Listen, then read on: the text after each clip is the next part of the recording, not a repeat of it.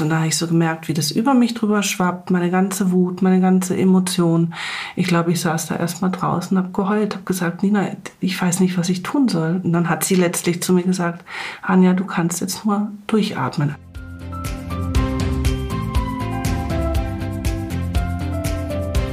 Herzlich willkommen zu einer neuen Folge von Leben, Lieben, Pflegen, der Podcast zu Demenz und Familie. Ich bin Peggy Elfmann, Journalistin und Bloggerin auf Alzheimer und Wir. Hallo und willkommen. Ich bin Anja Kehlin, Familiencoach und Mitgründerin von Desideria Care. Wir begleiten Angehörige von Menschen mit Demenz. Wir wollen heute in dieser Folge der Frage nachgehen, wie es gelingen kann, die Demenz eines Angehörigen anzunehmen. Und in dem Prozess und auch im Alltag kommen hier oft viele verschiedene Gedanken und Gefühle hoch. Wie kann man damit umgehen? Und wir wollen von unseren Erfahrungen berichten und Anja stellt ein paar Strategien und Methoden vor. Doch bevor wir anfangen, möchten wir noch Dankeschön sagen. Vielen Dank an die Edith Haberland Wagner Stiftung. Sie unterstützt uns finanziell bei der Produktion dieser Folge. Ganz herzlichen Dank.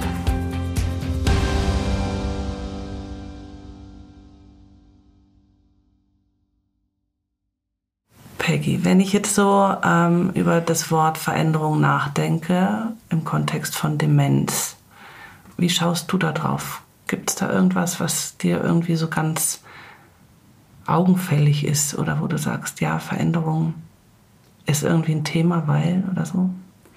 Ich stelle fest, dass das so eine, ja, ein Weg ist. Vergleiche mhm. immer ein ähm, oder vielleicht auch eine Reise, aber auf jeden Fall etwas, was sich entwickelt hat. Mhm. Wie ähm, ich darauf blicke, wie ich damit umgehe ähm, und dass es am Anfang ganz anders war als jetzt. Mhm. Also, dass es am Anfang mit der Diagnose meiner Mama irgendwie alles schrecklich war und ein Schock. Und äh, wenn mir da jemand gesagt hat, ja, du musst das annehmen und du musst das akzeptieren und dann geht das alles irgendwie seinen Weg, hätte ich wahrscheinlich gedacht, was? Wie soll das denn funktionieren? Das ist doch äh, schrecklich. Mhm. Wie, wie soll ich denn sowas annehmen können? Bin ich jetzt völlig bei dir? Also mir geht es ähnlich, wenn ich darüber nachdenke. Kennst du auch dieses Gefühl vom Anfang? Ja, definitiv. Also so dieses Schock, erstmal ein tiefes Loch fallen, ne? mhm. sagen, das kann doch jetzt nicht wahr sein. Und dann war es bei mir irgendwie erstmal ganz viel damit verbunden, ja, mit der Ratio, also mit mhm. dem Verstand. Mhm. Irgendwie zu sagen, ach, das kriegen wir hin und da findet man sicherlich Lösungen und wenn man A macht, dann muss doch B passieren und ach ja, am Ende wird es gar nicht so schlimm sein und wir kriegen das schon hin. Mhm. Also das waren so ganz viele Gedanken, die erstmal tatsächlich auch in den Widerstand gegangen sind und gar nicht so gesagt haben, naja, das ist jetzt, das ist ein Weg, sondern ich bin da schon, glaube ich, irgendwie so in dieses uh, und dann, nee, es kann nicht sein, mhm. ah, da gibt es bestimmt Lösungen. Mhm. Und vielleicht passiert ja gar nichts. Vielleicht bleibt alles so, wie es ist. Und wenn, dann kämpfen wir dafür. Mhm. Ist das akzeptieren oder annehmen? Oder ist das einfach versuchen, ja, zu handeln, aber immer noch irgendwie in diesem Glauben, man kann doch was dagegen tun. Weil ich frage jetzt so, weil ich auch dachte, ja, wir suchen irgendwie Medikamente oder der Arzt kann was verschreiben dann, dann wird es vielleicht nicht so schlimm. Ja, und ich glaube, das ist äh, genau der Punkt, wenn wir über Akzeptanz oder Annehmen sprechen, dass wir an dem Punkt, wo wir so reagieren, das alles andere als Annehmen ist, sondern das ist erstmal irgendwie versuchen mit dem Verstand irgendwas zu lösen und eigentlich sind wir eher im Widerstand. Und es gibt da tatsächlich auch eine Kurve, die das relativ gut beschreibt. Also die ist auch im Kontext der Corona-Pandemie an der einen oder anderen Stelle aufgetaucht. Es ist die Kurve der Veränderung und Trauer von Kübler-Ross. Die beschreibt im Prinzip genau das, dass man zunächst einmal, wenn etwas passiert, was schlimm ist, quasi so ein, so ein Schockzustand ähm, eintritt. Ja? Also man ist erstmal so gelähmt, ohnmächtig und es geht erstmal in den Keller. Mhm. Dann versuchen wir quasi zu sagen, ah, ist doch gar nicht so schlimm und das kriegen wir schon irgendwie hin. Also das wäre vergleichbar mit dem, ich kämpfe mich da aus dem Keller raus und bin eigentlich so im Widerstand. Mhm. Und dann geht letzten Endes die zweite Talfahrt los, wenn ich nämlich eigentlich sich das Bewusstsein etabliert, ey, da muss, muss ich wohl mehr machen, als nur Lösungen zu entwickeln und die ganzen Gefühle auftauchen. Man könnte es auch so sagen, eigentlich die Seele ist da wesentlich langsamer als der Verstand und diese Gefühle tauchen vielleicht am Anfang auch schon auf, aber ich verorte sie gar nicht so. Und ähm, im Verlauf so einer Veränderung kommen sie aber dann immer gewaltiger. Und dann ist es dieses berühmte Tal der Tränen, wo dann eigentlich auch die ganze Emotion sich Raum nimmt. Ja? Also kommen dann Gefühle wie Ärger, Wut, Trauer, solche Geschichten dazu. Und dann von dort aus kann ich, wenn ich mich mit der Situation nochmal beschäftige und mich ihr gegenüber öffne, also die Bereitschaft, die Situation anzunehmen, wie sie ist. Und Demenz ist eine Erkrankung, an der ich zunächst einmal nichts ändern kann. Also ich muss sie so nehmen, wie sie ist. Sie ist nicht verhandelbar.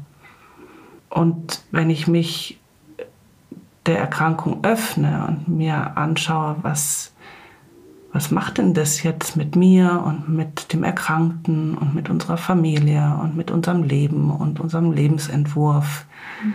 dann kann ich vielleicht irgendwann in dieses Ausprobieren kommen und über das Ausprobieren kann ich etwas lernen und über das Lernen kann ich dann eventuell mh, mm, Dinge integrieren in mein Leben, die mir helfen, diese Veränderung also eher zu gestalten also auch wohlwollend anzunehmen, weil ich merke, okay, da sind schon noch Handlungsoptionen drin. Ich muss nicht da im Tal der Tränen sitzen bleiben. Mhm. Das ist ja schon auch ganz schön theoretisch. Ähm, mhm. genau, das vor diesem Schock erzählt und dass man da irgendwie vielleicht noch eher so dagegen handelt und dann in dieses Tal der Tränen oft kommt. Hast du da ein Beispiel für? Hast du das auch erlebt? Ja, also es gibt da schon Beispiele. Also man kann jetzt quasi diese Kurve über den gesamten Verlauf der Demenzerkrankung drüber legen. Und da würde ich sagen, ja, also über diese zehn Jahre oder acht Jahre, die ich meine Mutter begleitet habe, in dem Bewusstsein, dass sie eine Alzheimer-Demenz hat, dann kann ich da diese Kurve gut nachvollziehen. Ich kann sie aber auch in ganz kleinen täglichen mhm. Situationen nachvollziehen und beispielsweise fällt mir ein, als meine Eltern dann umgezogen sind vom Haus in die Wohnung, eine Etage tiefer bei uns in der Straße. Da hatten wir am Vortag alle Kisten gepackt. Und ich habe dann gesagt, Mama, morgen kommen wir und holen die Kisten. Und wir hatten auch Umzugshelfer organisiert. Und ich dachte, das ist alles ganz prima vorbereitet. Und dann komme ich da am nächsten Morgen in die Wohnung. Mein Vater war in der Zeit in der Kurzzeitpflege. Und meine Mutter saß inmitten dieser Kisten und hatte alles ausgepackt, weil sie Dinge gesucht hat oder irgendwie unsicher geworden mhm. ist. Mhm. Ich kann es gar nicht beschreiben. Und ich bin da fassungslos, wirklich wie im Schock in diese Wohnung reingegangen und habe mir gedacht, Gott, das kann jetzt nicht wahr sein. was machen wir denn jetzt? Und ich habe dann meine Schwester angerufen und sie hat dann nur gesagt, Anja, du, das ist jetzt, wie es ist. Ähm, du kannst jetzt eigentlich nur atmen. und ich saß da bei uns auf der Terrasse und habe nur genickt, habe mir gedacht, ja stimmt, sie hat recht.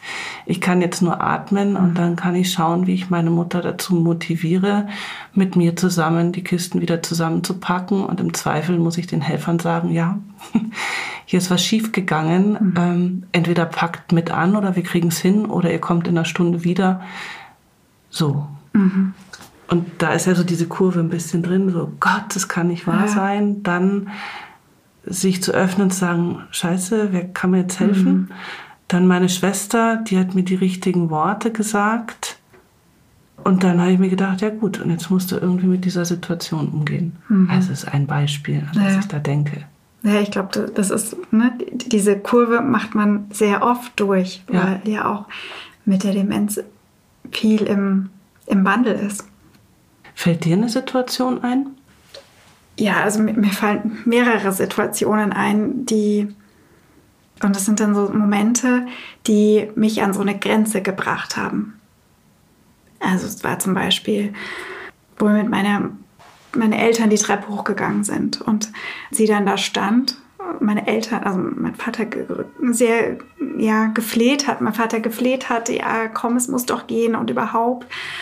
Und ähm, ich dann dazugekommen bin und irgendwie so eigentlich erst ganz vernünftig helfen wollte. Nein, du musst doch und überhaupt ähm, mach einen Schritt und es aber alles nicht funktioniert hat und ähm, ich zwischendrin gemerkt hatte, wie sich das so ein bisschen aufgeschaukelt hatte.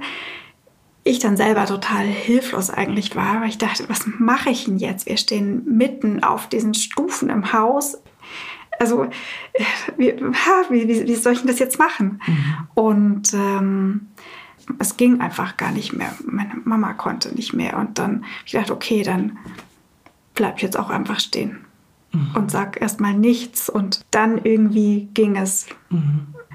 Also ne, so ein Moment, wo, wo ich immer das Gefühl habe, es muss doch irgendwie funktionieren und dann funktioniert es nicht mehr. Mhm. Beim Spazierengehen oder wo auch immer oder Zähne putzen, wo es einfach nicht mehr diesen ja, normalen Ablauf hat. Mhm. Und man selber total überfordert ist, weil, weil eigentlich soll es doch so funktionieren, wie es immer ist. Mhm. Und das ist dieser Widerstand. Ne? Mhm. Also letzten Endes es nicht fassen wollen, nicht wahrhaben wollen, sagen, das muss doch jetzt so gehen. Und dann merkt man, es geht nicht. So, und dann kommen meistens diese Gefühle. Ne? Mhm. Ne? Bei mir war das schon auch so, da an diesem Morgen, wo ich bei meiner Mutter, also ich habe wirklich gedacht, das kann doch jetzt nicht wahr sein. Und ich bin auch wütend geworden. Mhm. habe mir gedacht, Mama, was machst du da? Mhm. Das geht doch nicht. Also ich habe dann quasi wirklich an sie appelliert als gesunde Frau, weil ich nicht wahrhaben wollte, das ist jetzt nicht meine Mutter, mit der ich als Person hier interagiere, sondern das sind Symptome der Krankheit, ne? dass sie mhm. halt nachts aufgewacht ist, durch die Gegend gewandert ist, die Kisten gefunden hat und sich gedacht hat, was soll denn das alles hier und wo ist denn mein hm, hm, hm und mein hm, hm, hm. ja, und dann angefangen hat, diese Kisten aus, auszuräumen. Und diese Ohnmacht an diesem Morgen, also das ist mir noch so präsent, wenn ich da auch heute drüber noch spreche und nachdenke, und dann zu sagen, ich war auch völlig überfordert, weil klar, wir hatten die Helfer bestellt, aber mein Mann war in der Arbeit und die Kinder im Kindergarten. Also wir hatten auch noch ein Zeitfenster, mhm. wo ich das machen konnte. Und dann hatte ich aber eben die gute Eingebung, meine Schwester anzurufen und die hat dann erstmal gesagt, so oh Gott, und da habe ich so gemerkt, wie das über mich drüber schwappt, meine ganze Wut, meine ganze Emotion. Ich glaube, ich saß da erstmal draußen, habe geheult, habe gesagt, Nina, ich weiß nicht, was ich tun soll. Und dann hat sie letztlich zu mir gesagt, Anja, du kannst jetzt nur durchatmen. Also es zu akzeptieren, zu sagen, ja, das mhm. ist jetzt eine echt blöde Situation. Und sie hat es nicht klein geredet und sie hat es auch nicht vom Tisch gewischt sondern sie hat mich erstmal nur gehalten, hat gesagt, ja, so und jetzt dreh dich um und geh rein und schau mal, ob du die Mama mitnimmst. Mhm. Also dieses wohlwollende Element und zu sagen, ja, komm, das kriegen wir irgendwie hin. Mhm. Und zu lachen und zu sagen, jetzt schauen wir mal, was, vielleicht packen ja die anderen auch mit, mit an. Mhm. Da hast du aber ziemlich Glück gehabt, dass du deine Schwester in dem Moment hattest.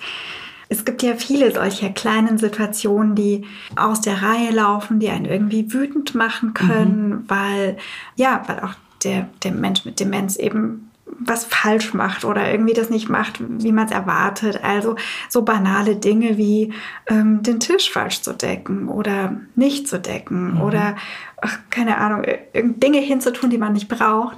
Die sind ja in so einem Alltagskontext, wenn es vielleicht stressig ist, können die einen ganz schön nerven und frustrieren. Und auch wenn man in der Theorie weiß, ja, das ist die Krankheit, der mhm. Mensch mit Demenz hat recht und es liegt an mir, da geduldig zu sein, klappt das ja nicht unbedingt so in der Übertragung, finde ich. Mhm. mhm. Wie kann man denn in so einem Moment reagieren? Ich weiß nicht, gibt es dann richtig reagieren ja. oder einfach nur damit umgehen, dass diese Gefühle nicht so mächtig werden, dass sie sich hochschaukeln. Mhm. Was vielleicht schon mal hilft, ist zu sagen, okay, es sind nur meine Gedanken, die jetzt hier gerade amok laufen. Und meine Gefühle sind für mich gerade Boten, wie es mir gerade geht in der Situation. Und die zu akzeptieren, anzunehmen, zu sagen, ja klar, hier läuft gerade was gewaltig schief. Wut beispielsweise. Ne? Wenn ich Wut spüre und diese Wut wahrnehmen kann, dann kann ich ja auch erstmal sagen, okay, was will die Wut mir sagen? Wem gehört sie? Und worüber bin ich denn so wütend?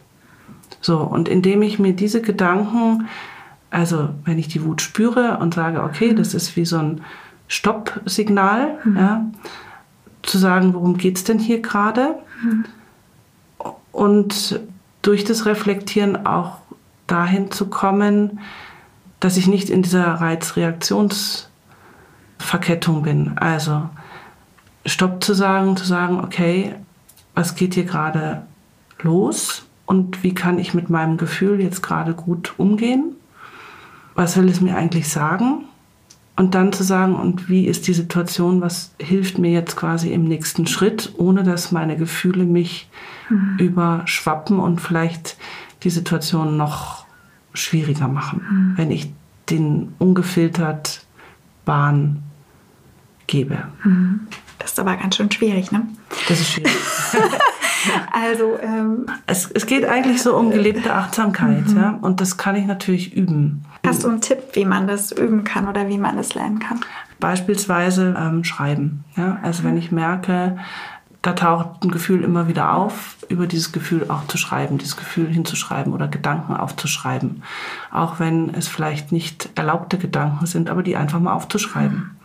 Oder auch, oft sind ja diese Gedanken ganze Sätze, mhm. mit diesen Sätzen mal zu spielen und sie abzuwandeln. Mhm. Ja auch die einzelnen Worte durchzugehen, zu sagen, was bedeuten die denn für mhm. mich? Also in so einer Art spielerischen Umgang mit so absoluten Wahrheiten oder absoluten Gefühlen oder absoluten Sätzen zu mhm. Und natürlich erfordert es Übung. Das kann ich vielleicht nicht in der ersten Situation so machen, aber ich kann mich schon da drin üben. Ja? Mhm. Zu sagen, was war denn da der Gedanke in dem Moment und wie kann ich den vielleicht mal abändern? Oder eben dieses auch rausgehen aus einer Situation, wieder reingehen mhm. mit einem neuen Anlauf. Oder wenn unten auf der Straße Autos vorbeifahren, die Gedanken mal auf diese Autos draufzusetzen oder sich einen Fluss vorzustellen mit lauter Blättern, wo ich die Gedanken draufsetzen kann oder an ein Aquarium zu denken und ähm, an jeden Fisch einen Gedanken dran zu kleben, zu schauen, wie die da hin und her schwimmen. Also es sind einfach so ja. kleine Bilder. Mhm. Ja. Mhm. Ähm, Meinst du, dass genau. es da auch Möglichkeiten gäbe? Also du hast das vorhin so ähm, mit diesem Stoppschild gesagt und ich habe sofort in meinem Kopf gehabt, wie cool wäre es eigentlich, wenn man in diesem Moment irgendwo so, so ein Signal mhm. bei sich hätte. Also mhm. das geht natürlich leicht unterwegs nicht, aber in der Wohnung oder so könnte man ja schon einen so einen plakativen Satz oder diesen Satz, es sind nur Gedanken, anbringen. Ja, um so kleine Reminder irgendwo mhm. hinzuhängen. Also beispielsweise, ich habe bestimmt drei Reminder bei mir im Geldbeutel und ähm, in meinem Kalender äh, kleine Reminder. Mhm gehabt und auch immer noch, ja, für Situationen, die auch heute mhm. noch äh, schwierig sind. Also es ist grundsätzlich vielleicht gar keine schlechte Idee, äh, sich mit seinen Gedanken mhm. ähm, auseinanderzusetzen, mit seinen Gefühlen auseinanderzusetzen mhm. für alle schwierigen Situationen, die uns im Leben begegnen, weil keiner hat behauptet, dass das Leben per se einfach ist. Es ist so ein bisschen blöder Spruch und gleichzeitig geht es aber genau darum zu sagen, okay, in bestimmten Situationen tendiere ich zu bestimmten Gedanken mhm. und mit diesen Gedanken einfach mal ein bisschen spielerisch ja, zu experimentieren mhm. und zu, zu sagen, wie kann ich die Absolutheit eines solchen Gedankens eigentlich auch mal durchbrechen. Mhm. Das ist ja auch so ein bisschen das Gegenteil von dem, was man eigentlich gerne macht. So Gedanken in positiv und negativ vielleicht mhm. bewerten und die negativen wegzuschieben. Mhm. Und ähm, was du jetzt sagst, ist ja, die negativen die sind ja eigentlich auch da und haben ihre Berechtigung. Ne? Ja. Und genauso ist es mit den Gefühlen. Mhm. Also wir tendieren halt dazu, die mhm. lieber zu vermeiden mhm. und Spaß anzuhäufen. Aber Schmerz und Leid und Wut und Trauer gehört halt zum Leben dazu. Und sie können uns auf wertvolle Aspekte hinweisen. Auch zu sagen, da läuft gerade was nicht gut. Mhm. Und was will mir dieses Gefühl gerade über mich und die Situation auch sagen? Mhm. Und was kann ich jetzt tun, einmal um für mich zu sorgen? Und muss ich die Wut jetzt quasi an mein Gegenüber abspielen? Und das sind halt einfach so Gedanken oder, oder Aspekte, wo ich über diese Kurve vielleicht hinkomme mhm. und sage, okay, Zielsetzung wäre irgendwie etwas anderes auszuprobieren, darüber zu lernen und dann die nächste Stufe zu kommen, zu sagen, okay, da steckt Erkenntnis drin, wie kann ich dieses Gelernte jetzt zukünftig in anderen Situationen integrieren, weil ich merke, okay, da komme ich zu einem wesentlich besseren Ergebnis, als wenn ich unten im Tal der Tränen hocken bleibe. Mhm. Vielleicht können wir uns ja noch ein Beispiel anschauen. Mhm es geht ja darum, in Situationen was anders zu machen ne? oder irgendwie zu einer anderen Lösung zu kommen. Ähm, ja, und da fällt mir zum Beispiel ein, das Zähneputzen ist seit längerer Zeit einfach schon sehr schwierig. Dann irgendwann hat mein Papa mal gesagt, es ist bestimmt schon zwei Jahre her, ja, sie macht den Mund nicht mehr auf und es ist so schwierig und es geht nicht. Und dann ähm, haben wir es so ganz rational ich gedacht, okay, wir probieren es mit anderen Zahnbürsten und so und ich bringe dir das vorbei und dann kannst du das so probieren. Es ist aber irgendwie eigentlich immer schwieriger geworden und für ihn sehr frustrierend, meine Mama nimmt dieses Gefühl, glaube ich, einfach auf mhm. Und dann ja, geht eben oft nichts mehr in der Situation. Und es ist tatsächlich oft einfacher, wenn das jemand anderes macht. Also mhm. äh, mittlerweile kommt ja der Pflegedienst und Zähneputzen ist tatsächlich eine der Aufgaben, die mein Papa auch jetzt abgibt und es äh, funktioniert. Ich glaube, das ist so eine Erkenntnis, also zu merken, okay, ne, es, es funktioniert nicht, was, was, welche Optionen gibt es denn? Und dann auch einzusehen, ich kann es vielleicht nicht oder ich habe da eine Hürde, aber es gibt eine andere Möglichkeit. Und diese Möglichkeit ist eigentlich nicht das, was ich gerne möchte. Also mein Papa möchte natürlich am liebsten meiner Mama selber weiter die Zähne putzen. Aber zu akzeptieren, hm, jemand anders kann das gut oder es funktioniert besser, wenn der es macht, das finde ich ist nach dieser Kurve ja auch irgendwie ein gutes Beispiel für. Genau, und deswegen haben wir ja auch gesagt, dass es vielleicht ein ganz gutes Modell ist. Wir werden diese Kurve auch in einem Worksheet zeigen und ähm, ich glaube, das ist einfach irgendwie eine ganz gute Reflexionsmöglichkeit, zu sagen, wo befinde ich mich denn hier gerade in dieser Veränderungskurve? Und das kann über einen großen Zeitraum die Kurve sein. Mhm. Es kann aber auch täglich fünf oder sechs Mal sein, dass ich mich da durchhangel und kann mir dann eben auch eine Hilfestellung sein, zu sagen, okay, worum geht es jetzt gerade? Geht es um meine Gefühle?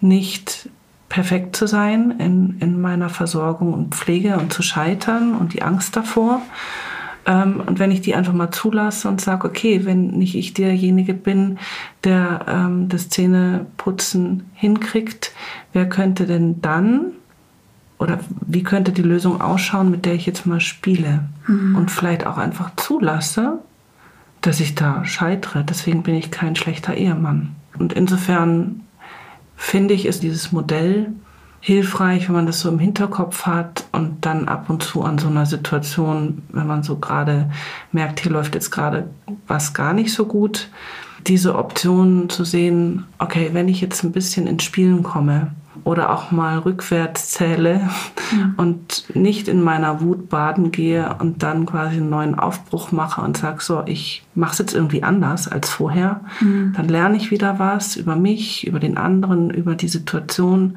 und vielleicht sind dann Erfolge dabei und darüber kann ich vielleicht etwas Neues etablieren und ähm, Situationen, die vorher schwierig waren, so gestalten, dass sie vielleicht sogar Potenzial für was ganz was Neues bringen. Pflegedienst. Dass man sagt, okay, die Verantwortung habe ich jetzt einfach mal abgegeben. Hm. Das klingt so, als wäre es jetzt das Patentrezept. Schön wär's, ne? Ähm, ja, ich glaube, diese, diese Erwartung wollen wir oder dürfen wir aber auch nicht hegen und wollen wir auch nicht weitergeben. Ich glaube, es ist total wertvoll, sich bei Überforderungen tatsächlich irgendwie mal zu hinterfragen, warum, warum geht es mir jetzt gerade so und was ist denn eigentlich das Problem? Also warum scheitere ich denn jetzt gerade? Ist das meine Vorstellung von, wie ich als gute Tochter pflegen sollte oder mich um meine Mama kümmern sollte? Oder ähm, gibt es wirklich ein Problem? Aber ich kenne auch Situationen, wo es manchmal einfach irgendwie blöd ist. Mhm. Genau, und auch blöd bleibt. Das ist auch Teil des Prozesses, zu sagen, für manche Themen gibt es vielleicht ähm, jetzt gerade auch mhm. keine Alternative, als es auszuhalten, aber dann mit einem Wohlwollen und mit Mitgefühl und einer Offenheit es auszuhalten und zu schauen, vielleicht ändert sich insgesamt noch mal was ähm, an diesen Situationen und darüber werden aber andere ähm, Handlungsmöglichkeiten sichtbar mhm. oder Entscheidungen. Also ein offenes Mindset, wie man es so neudeutsch sagt, ähm, zu haben. Mhm. Wir hoffen, euch hat die Folge gefallen und ihr konntet da trotz äh, oder vielleicht gerade wegen diesem theoretischen Hinterbau ein bisschen was für eure Situation mitnehmen. Schaut euch wirklich gerne das Worksheet an und äh, wir freuen uns über eine Rückmeldung, inwieweit ihr das vielleicht einsetzt oder nutzen könnt oder auch gerne an andere gebt. Und ähm, ja, vielleicht habt ihr auch Lust, uns eure Strategien zu verraten für ähm, herausfordernde Situationen. Mhm.